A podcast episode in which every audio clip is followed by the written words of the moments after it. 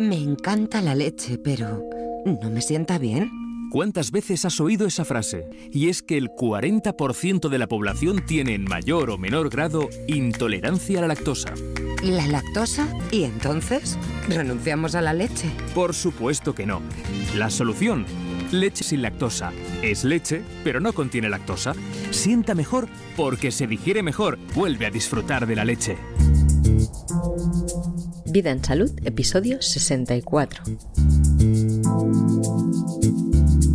las intolerancias a la leche y otros problemas, con Diana Valeria.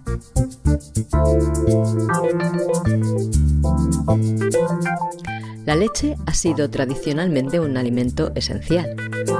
No obstante, cada vez es más frecuente que desarrollemos intolerancias e incluso alergias cuando la tomamos.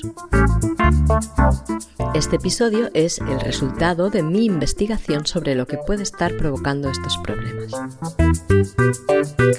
Veremos cómo hemos estado tomando leche en los diferentes momentos de la historia, qué factores pueden hacerla dañina y cómo podemos evitar que nos siente mal.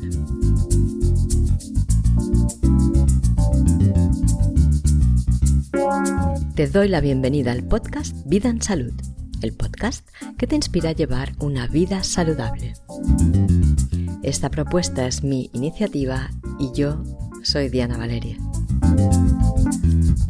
Nosotros apostamos por una visión de la salud en que tú eres el protagonista, protagonista de tu salud y de tu vida. Y esto te convierte en la persona más adecuada para cuidar de ti y nadie más que tú puede ser responsable de tu salud.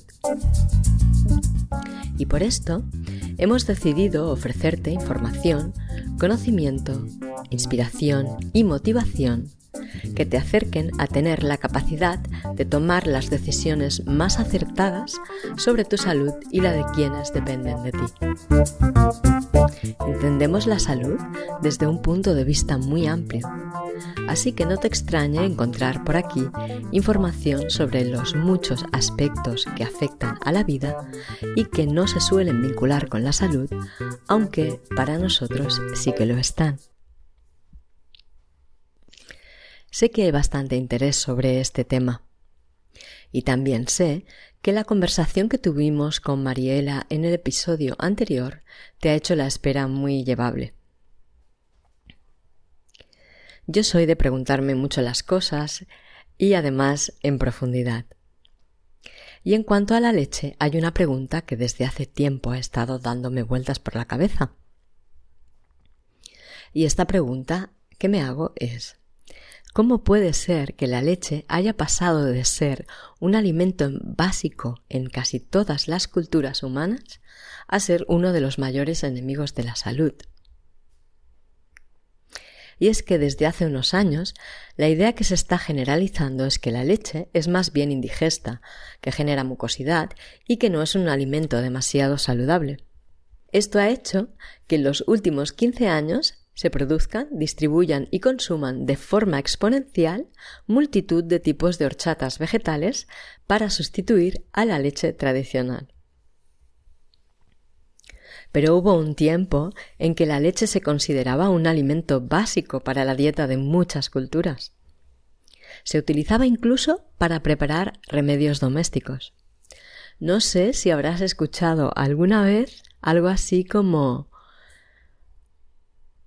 tómate un vaso de leche caliente con coñac y métete en la cama a sudar ese resfriado.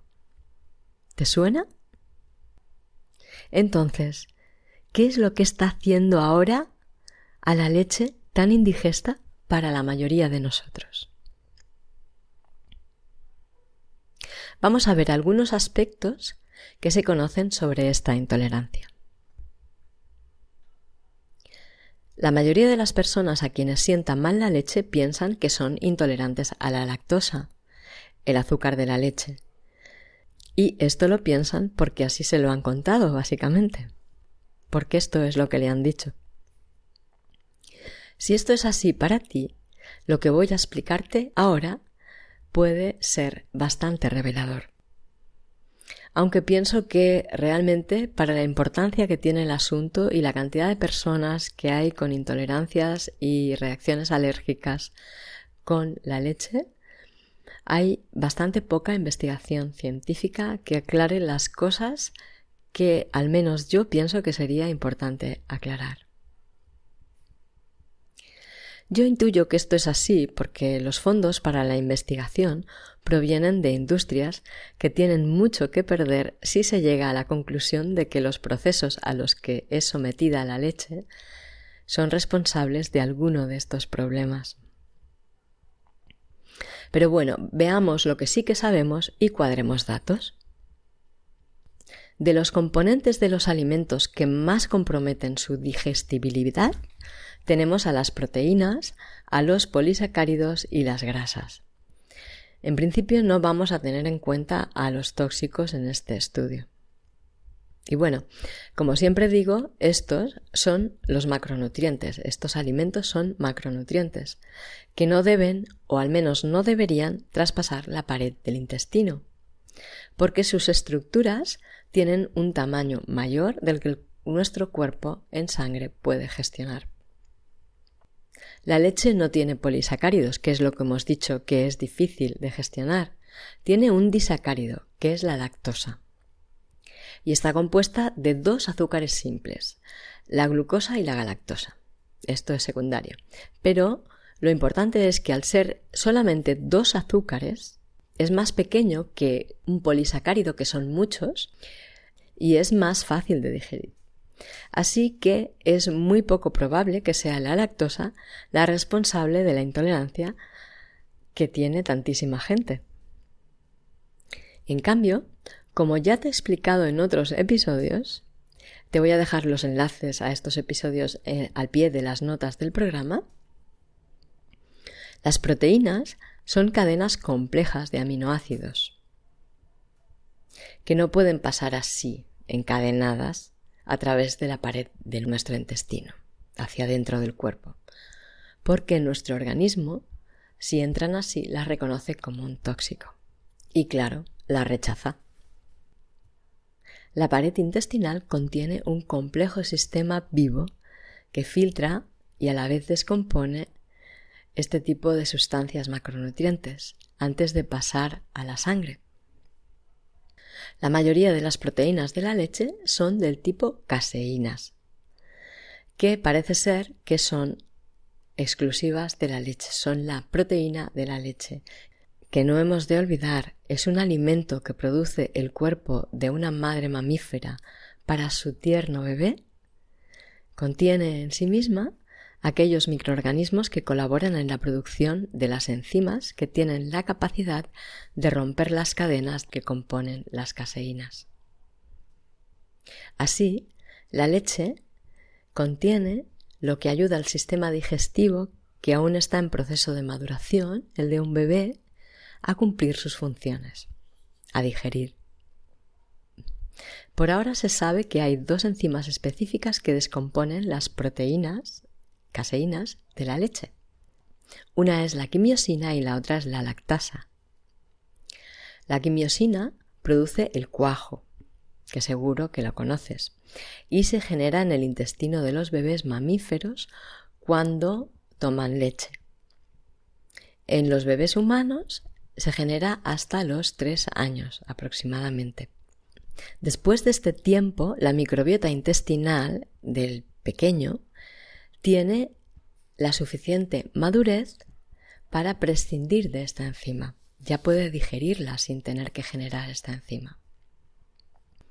Y la lactasa es una enzima que se sigue produciendo en el intestino de cualquier persona que esté tomando leche mientras la sigue tomando. Y no importa la edad que tenga. En cuanto deja de tomar la leche, deja de producir la lactasa.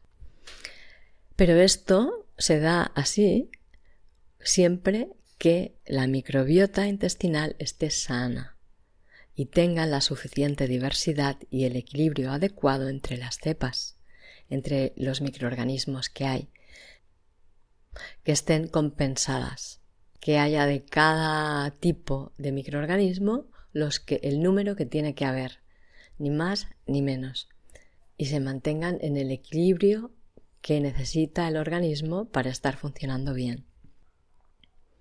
Luego están también los factores genéticos, porque parece ser que, aunque en general no se tiene en cuenta las diferentes razas que poblamos la Tierra, además de ser diferentes por factores epigenéticos como por ejemplo sería la cultura, nos diferenciamos por factores genéticos que van incluso más allá del ADN. El microbioma, o sea, el tipo de microbios que hay en nuestro cuerpo, cambia con las diferentes razas también. Así que la dieta también ha de ser diferente en las diferentes razas. Por ejemplo, la microbiota del intestino de una persona de raza negra parece ser que mm, más allá de los tres años no genera ninguna enzima que descomponga las proteínas de la leche, no genera lactasa. Así que dependiendo de la composición de tu ADN, de todas las razas que vivan en ti, tendrás más o menos capacidad para digerir la leche siendo adulta. También sabemos que la leche sale del cuerpo de una madre con todo lo que el bebé necesita para, digamos, aprender a digerirla y a asimilarla.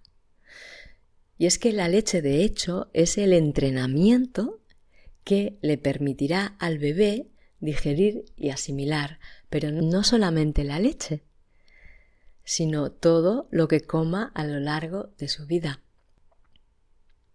Mamando, la microbiota intestinal del bebé va madurando y la diversidad de microorganismos que llegarán a ser residentes, que se van a fortalecer y que van a formar parte de su organismo y de su sistema inmunitario a lo largo de su vida, se va fortaleciendo. ¿Y cómo digerimos la leche a partir de los tres años?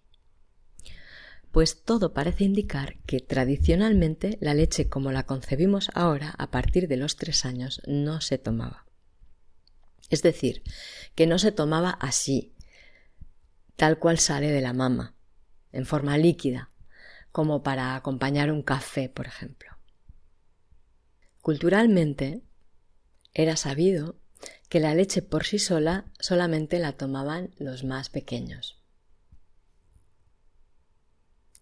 Y nadie ponía el grito en el cielo cuando un niño se amorraba a la ubre de una cabra o de una oveja para beber su leche. Pero los adultos no la tomaban así. Lo que sí hacían era dejarla madurar unos días o más tiempo.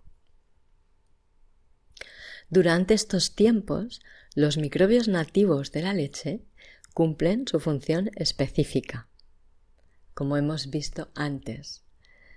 Los microbios que contiene la leche, durante este tiempo, los microbios nativos, los que contienen la leche, hacen lo que tienen que hacer que es descomponerla, o sea, predigerirla, digerirla, y así el intestino de un adulto, aunque no tenga la quimiosina que es específica para descomponer la leche y que la generan los bebés, pues puede asimilarla correctamente. Y es que es tan sabia la naturaleza. Fíjate que los mismos microbios que tiene la leche si los dejas madurar, la descomponen y la hacen asimilable a aquellos que la toman. Cuando la dejaban tres días, el resultado era una fermentación muy rápida que daba un producto muy estable. Y en esta forma fermentada suave la podían distribuir y almacenar, pero claro, dentro de unos límites razonables, no dentro de los larguísimos tiempos que se están utilizando ahora en la industria alimentaria. Y a este producto de esta primera fermentación natural se le da diferentes nombres según las culturas. Se conoce como kumis en Colombia y otros países de Hispanoamérica. Y también, buscando información fideligna, he podido ver en Wikipedia que en Mongolia se le llama así a un preparado de leche de yegua kefirada también. Y aunque actualmente el kumis en Colombia, por ejemplo, se prepara con un cultivo comercial, la manera tradicional de prepararlo es la que te he explicado. Se conoce también como clabber, que proviene de Escocia y se instauró en Estados Unidos para ser consumido por los colonos. Y también se conoce como jocoque y con este nombre forma parte de la cocina tradicional mexicana, pero son de alguna manera el mismo producto. Es el resultado de una fermentación rápida y corta de la leche.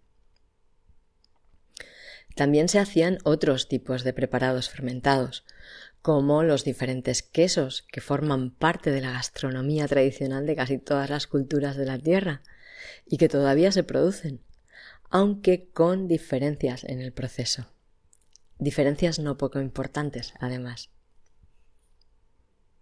Y en las culturas asiáticas y del noreste de Europa también se preparaba el yogur o el kéfir, inoculándole microorganismos externos a la leche.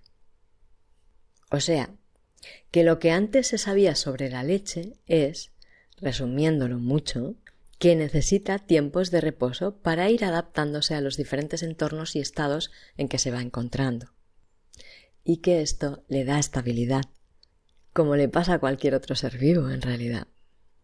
Y bueno, después de todo esto, después de haber comprendido, de saber cómo relacionarnos con la leche, los humanos nos vimos inmersos en otro proceso evolutivo que al menos para mí parece más involutivo que evolutivo, y este fue la industrialización. En el episodio 60 Octavi nos explicó cómo empezó la actividad de la farmacoindustria. Y hoy en este episodio vamos a ver otra de las grandes industrias dominantes, la industria alimentaria. Hay un gran hecho científico que involucró a ambas y que ha hecho posible la industria alimentaria tal como hoy la conocemos. Este hecho también levantó grandes debates y tuvo muchos detractores entre la comunidad científica. Pero a esto ya le dedicaremos un episodio completo. Ahora estoy hablando de nuevo de la teoría germinal de Pasteur. Lo que nos interesa ahora es que esta teoría dio lugar a la pasteurización. Y la pasteurización se sostiene en lo que yo llamo el mito de los patógenos. Y si te preguntas por qué lo llamo el mito de los patógenos, esto es algo que también te explicaré en otro momento. Ahora lo que te quiero explicar es que esta pasteurización es un proceso por el que pasan todos los líquidos que distribuye y comercializa la industria alimentaria. Y desde que la teoría germinal de Pasteur fue aupada por esta industria farmacéutica, que los microorganismos son nuestros enemigos y causantes además de las más terribles y mortales de las enfermedades que padecemos. Hasta qué punto esto es cierto es algo que revisaremos también en otra ocasión. Lo que nos ocupa ahora es que este hecho es el que ha originado que la leche cruda esté prohibida en la mayoría de países del mundo, de lo que se llama el primer mundo, más bien, que yo sepa. Tal vez hay alguien escuchando que sea de lo que se denomina el segundo o el tercer mundo y me pueda explicar cómo se gestiona allí el tema de la leche. Pero resulta que en el primer mundo la leche ha de ser sometida a pasteurización con el fin de eliminar la mayor parte de los microbios, que además tienden a reproducirse de forma natural muy rápidamente. La teoría de Pasteur implementó la idea de que estos microorganismos que se van reproduciendo de forma exponencial seguro que nos enferman. Y desde entonces la ciencia oficial y los aparatos de Estado han convertido a la leche cruda en una cuestión de salud pública, considerándola un peligro para la salud. Hay que matar a los microbios con calor, nos dijeron, para que la leche sea biológicamente segura. Hay que condenarlos a la hoguera. Y claro, el proceso de la pasteurización tiene sus consecuencias también. Una de ellas es la desvitalización de la leche, o sea, el empobrecimiento de su diversidad microbiana. Pierde microorganismos que, como hemos visto, la conservan y la hacen más digestiva. La leche es un alimento de alta tecnología alimentaria, tecnología creada por la naturaleza. La naturaleza que nos rodea y somos. Y este alimento de alta tecnología, cuando es pasteurizado, al no haber suficientes microorganismos en su composición, no puede continuar con su proceso natural de desestructuración. En la leche pasteurizada las proteínas se mantienen completas y los azúcares se mantienen compuestos también. Y esto, para quien tenga una microbiota pobre o desequilibrada, será un problema, porque va a tener mucha más dificultad para digerirla.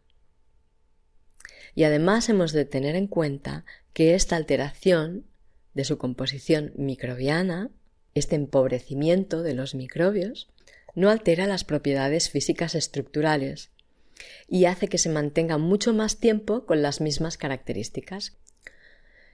Así que un producto cuya naturaleza es la de ser consumida tal como sale de la mama, directamente, o dejándola fermentar durante poco o más tiempo, que tiene que ser transformado para ser un buen alimento, hoy en día puede ser almacenado tal cual por meses sin que sufra ninguna alteración perceptible. Podemos decir que la leche, una vez ha sido pasteurizada, es como una momia, que la han momificado como hacían los egipcios con sus muertos, para conservarlos. ¿Y qué ventajas tiene la leche momificada? Pues que puede ser almacenada y distribuida sin tener que respetar los tiempos propios de la leche y así adaptarse a los tiempos que requiere el comercio para que la actividad de la industria sea rentable. Esta leche momificada es la que se considera segura para el consumo en los países en que las macroindustrias alimentarias tienen poder absoluto sobre las normativas reguladoras en materias de alimentación. O sea, en muchos países, la verdad. Luego está la grasa de la leche, que es otro de los macronutrientes que tiene, que si pasan a través del intestino hacia nuestra sangre, son tóxicas para nosotros y nuestro cuerpo reacciona. Entonces, la leche es lo que se llama una emulsión de grasa y agua. Son dos componentes que no se pueden diluir el uno con el otro. Aunque también tiene otros componentes, pero básicamente es eso lo que nos ocupa ahora. Tú sabes que la grasa y el agua no se mezclan, que por su diferencia de peso la grasa tiende a flotar.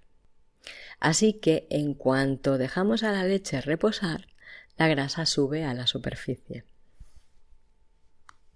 Verás, que la leche sea estable y que la grasa no se separe y flote sobre la superficie depende del tamaño de los glóbulos de grasa. Cuanto más pequeño es el glóbulo, más tarda en subir a la superficie. Cuanto más grande, antes se separa y flota la grasa de la leche tiende a aglomerarse y a medida que va formando glóbulos más grandes va subiendo a la superficie. Entonces, para evitar que la leche sufra este deterioro visual en su aspecto, porque queda muy feo que la grasa esté flotando sobre el agua, existe otro proceso industrial que se aplica a la leche que encuentras en las estanterías del supermercado, en todas las leches y este es la homogeneización, que también forma parte de su momificación. Veamos lo que es la homogeneización. Este proceso consiste en hacer pasar la leche a toda presión a través de boquillas estrechitas que aumentan todavía más la presión que recibe el líquido. Y esto hace que los glóbulos grasos se rompan y se vayan haciendo cada vez más pequeñitos, más pequeñitos, hasta que quedan dispersos por la leche y no se mueven de ahí. Y esto consigue dos cosas. Una es que la leche se ve desprovista de su película protectora. Verás lo que quiero decir.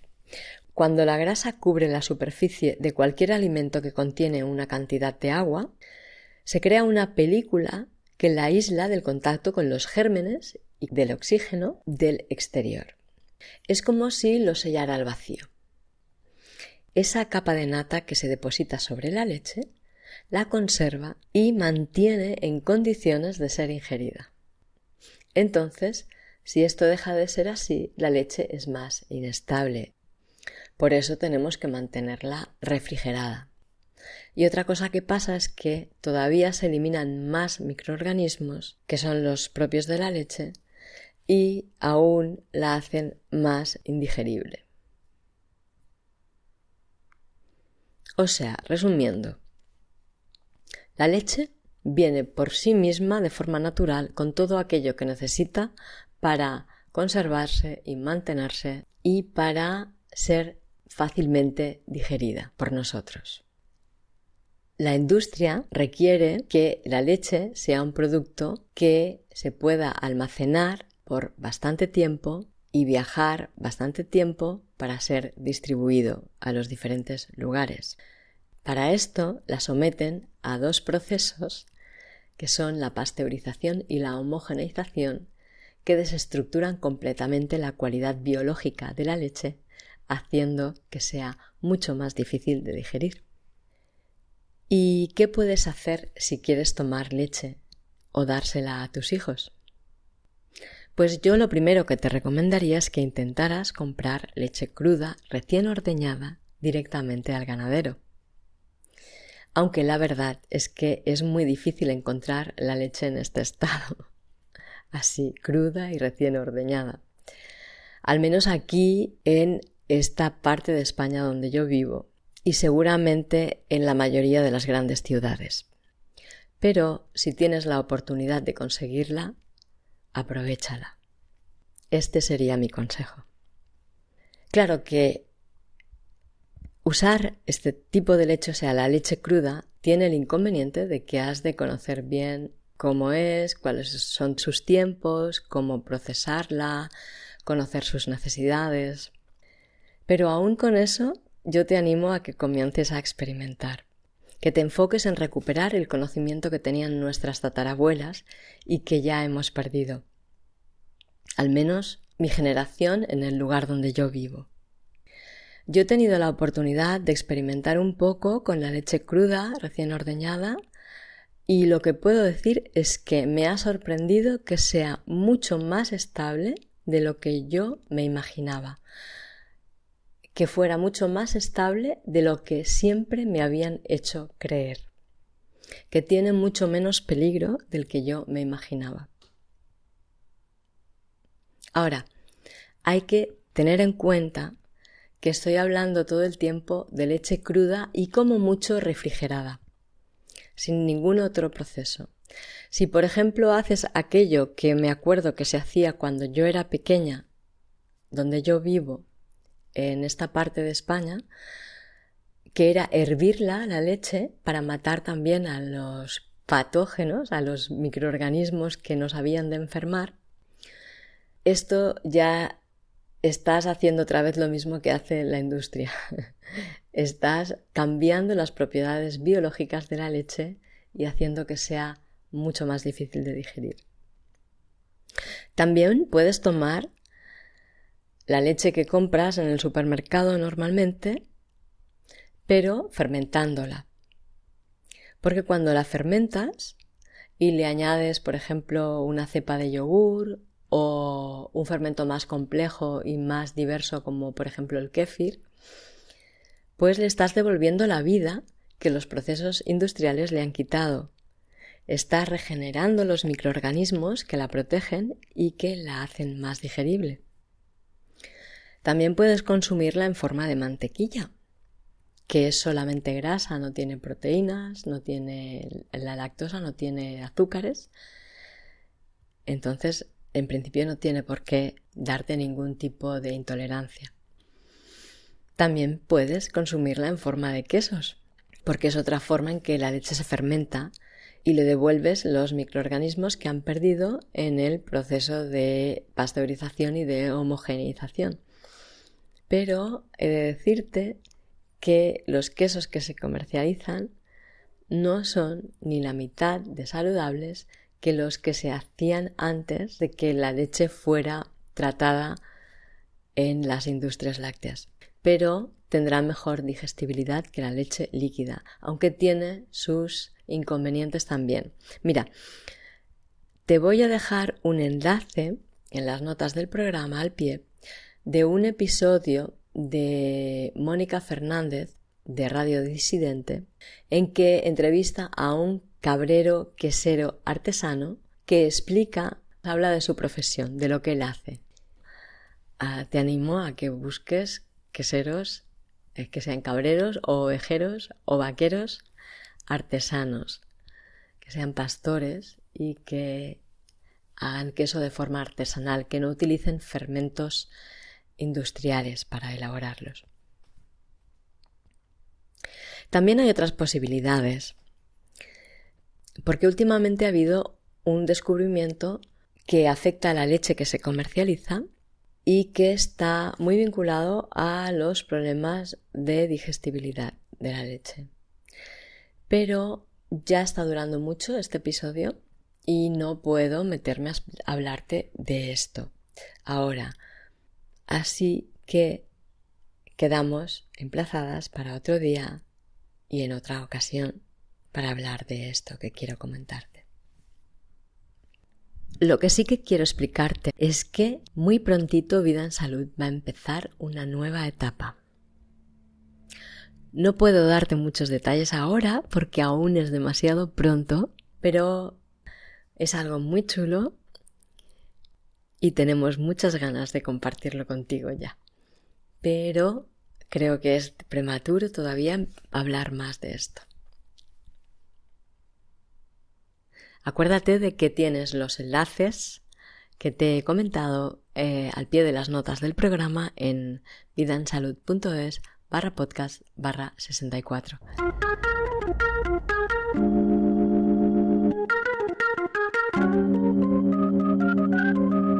Muchas gracias por escucharnos.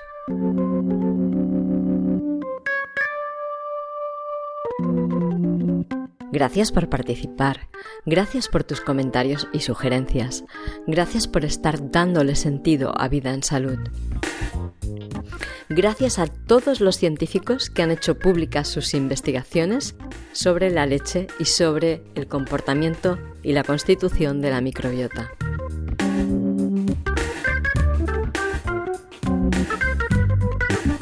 Gracias también a KidFlux por la cesión de las melodías del programa.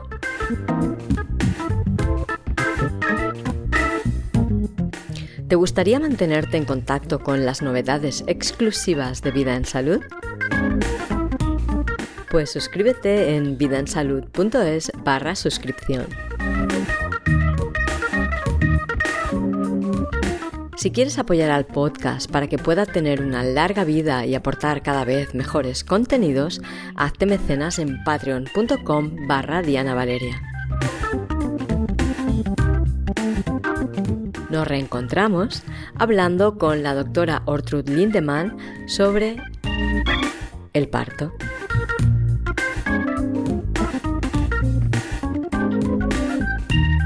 Y no te olvides de mantener la conciencia de que si cedes tu responsabilidad, estás también renunciando a tus derechos y a tu libertad. Que pases muy buenos días y excelentes noches. Hasta la próxima.